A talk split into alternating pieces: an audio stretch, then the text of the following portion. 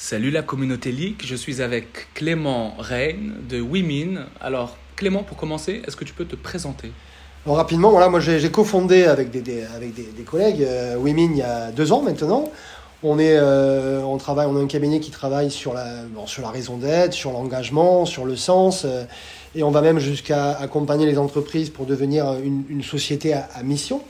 Avant, j'ai travaillé dans d'autres cabinets de, conseil sur la, communication, les affaires publiques, la com de crise. Et, encore avant, j'ai travaillé six ans en cabinet ministériel dans différents euh, euh, ministères, euh, auprès des différents ministres, à l'écologie, à l'intérieur, à l'éducation et au ministère du Travail. Alors Clément, comment on passe de ces univers-là, de cabinet, de grands ministres, ou en tout cas de grands ministères, à celui de la raison d'être? En fait, euh, évidemment, comme je te l'ai dit, j'ai eu cet intermède après les cabinets. J'ai travaillé dans un cabinet dit classique de conseil en communication. Et je me suis rendu compte, alors après plusieurs années, hein, j'aurais aimé m'en rendre compte plus tôt, je me suis rendu compte que le storytelling était mort.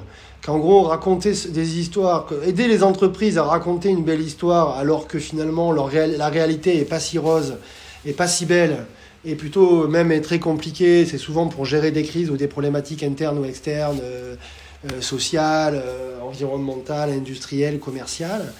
Et je me suis rendu compte qu'il fallait inverser complètement le paradigme et passer du, du, du, storytelling au story making et que mon travail consistait aujourd'hui plutôt à aider les entreprises à réellement s'engager dans la société, à amener des preuves, à participer à la fois au débat public en m'apportant une expertise, etc. Mais aussi en concrètement se poser la question comment je change le monde, pourquoi j'existe? Et quelle est ma petite contribution, que tu sois grand ou petit, il y a toujours une contribution à mener. Quelle est ma contribution aux, grands problèmes, aux grands enjeux auxquels on est confronté? Et en fait, c'est plus toi qui communique sur toi, parce qu'en fait, quand une entreprise communique sur elle-même, tout le monde se dit, ouais, de toute façon, elle va toujours dire qu'elle est formidable, etc. en fait, c'est en faisant, tu fais, tu agis, tu t'engages, tu amènes tous tes salariés à s'engager aussi, à changer le monde à, leur, niveau, et chacun à son niveau. Et finalement, tes parties prenantes, elles ont envie de parler de toi, et c'est elles qui décident de parler de toi, et plus toi qui parles de toi. Voilà, et c'est pour ça qu'on a créé Women et, qu'on s'est engagé sur la raison d'être. Alors tu parlais du décalage qu'il peut y avoir parfois entre le discours, entre la réalité et, et le storytelling. Est-ce que justement tu peux nous raconter une histoire très ancrée dans la réalité? Une histoire que tu as vécue avec un client peut-être? Euh, en lien avec cette raison d'être et en quoi le travail sur la raison d'être peut être un, déclencheur Écoute, on a, euh, je pense à une histoire en particulier. On a, on, a, on a eu la chance de travailler assez vite avec une grande entreprise euh, du CAC 40, une grande entreprise française mondiale, hein, qui est sur plusieurs pays, plusieurs continents. Et une entreprise qui avait, dès le départ, compris qu'il fallait que la raison d'être soit co-construite avec l'ensemble de leurs salariés euh, et donc on a mis en place des, systèmes de consultation, même de concertation, parce que la consultation c'est jamais c'est jamais suffisant. Il faut que les, salariés aient l'impression vraiment de, débattre, que leurs idées soient prises en compte, et, etc. Et donc, mais on avait cette crainte. C'est une grande entreprise qui a des, syndicats très très lourds, très importants, très actifs, très engagés. Euh, et, qui était plutôt, comme beaucoup de gens d'ailleurs, hein, et, parfois à juste titre, hein, un peu dubitatif sur euh, tout ça, est-ce que c'est pas du purpose washing ou c'est juste encore une, opération de communication? Il y a une autre grande surprise.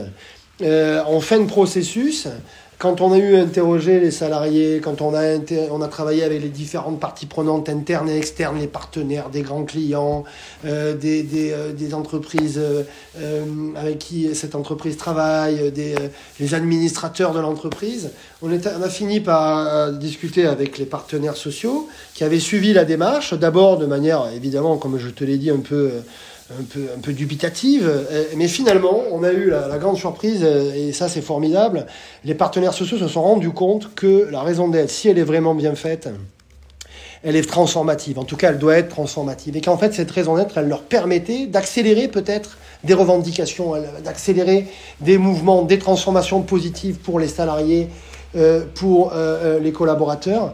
Et on a eu la surprise d'avoir un de ces grands syndicats, pas le plus, le, plus, le plus facile, qui avait travaillé en, chambre entre eux avec ses membres et qui nous a fait une proposition de raison d'être alternative avant même qu'on ait proposé celle qu'on avait co-construite avec la boîte. Et du coup, on a pu s'inspirer de leur travail. Et ils avaient vraiment bossé un week-end, ils s'étaient réunis et ils avaient eux-mêmes, au sein de leur syndicat, co-construit la raison d'être de l'entreprise. Et pour nous, ça a été vraiment un bel accomplissement. Et surtout, ça prouve que euh, il ne faut pas avoir peur de faire sa raison d'être et qu'elle soit réelle, pas washing, parce qu'en fait, si on l'explique bien et si on dit bien ce que c'est, tout le monde a envie d'y participer parce que justement, elle est transformative. C'est une très belle histoire. Euh, j'ai envie de te poser une question. Euh, en lien avec ce que tu dis concernant la nécessité de mener cette réflexion sur la raison d'être de façon co-construite, de façon collective, bah, j'ai justement envie de t'interroger sur un peu la face cachée de cette démarche, qui est de se dire ben, comment est-ce qu'on passe d'un monde où les décisions se prennent en général dans les bureaux, les bureaux du dernier étage à, une nouvelle façon de faire? Et, est-ce que ça se passe toujours bien, cette façon d'impliquer tout le monde dans des, processus comme ça décisionnels?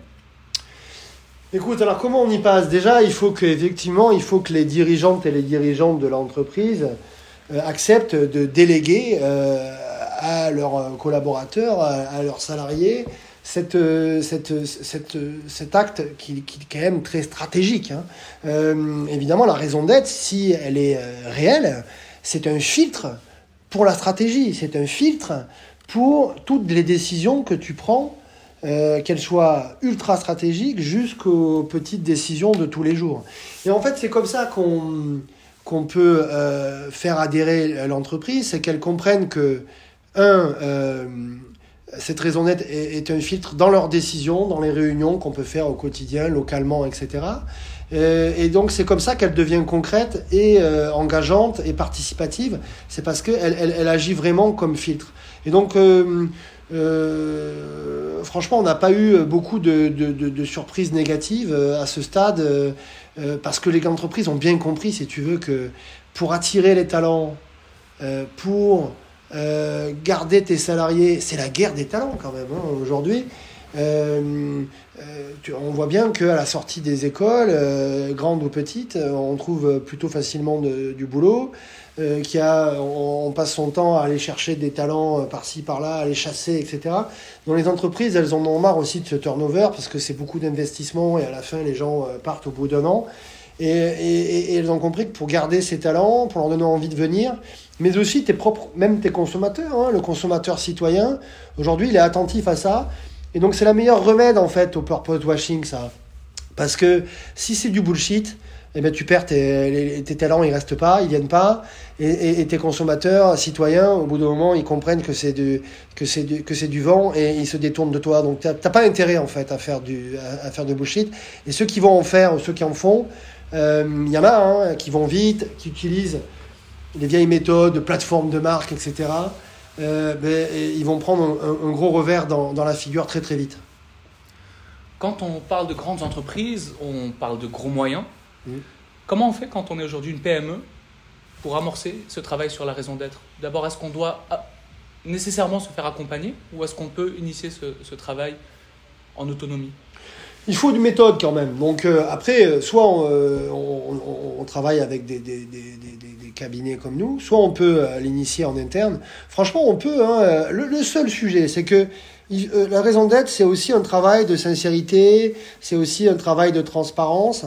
Et si tes salariés, même si tu n'en as pas beaucoup, si c'est toi qui les interroges sur quelle est l'identité de l'entreprise, quelle est sa, doit être sa culture, comment l'entreprise doit être demain, quelles sont ses problématiques et ses enjeux et comment on peut y répondre, comment, qu'est-ce qui va pas, qu'est-ce qui va, comment on peut transformer les choses.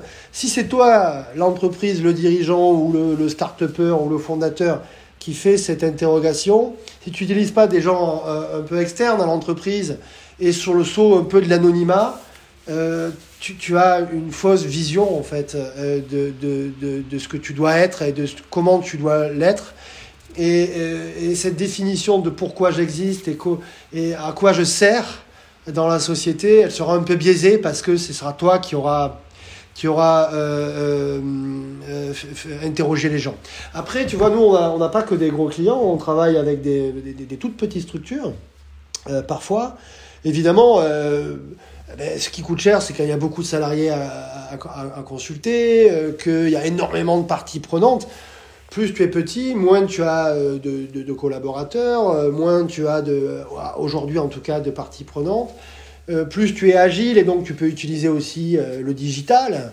Euh, et donc le digital, évidemment, ça permet aussi de réduire les coûts et, et de gagner du temps et parfois d'ailleurs de respecter l'anonymat avec la RGPD. Donc du coup, on, est, on a une forme de liberté plus grande et on arrive à des, budgets qui sont pas du tout élevés. Nous, par exemple, on, travaille en ce moment avec... Une, une, petite AOC de vin, les codes du Ventoux, enfin, ça s'appelle Ventoux, il hein, ne faut pas que je dise de bêtises, euh, au pied du Ventoux en, Vaucluse. Voilà, c'est une petite AOC faite de petits de paysans, de caves coopératives.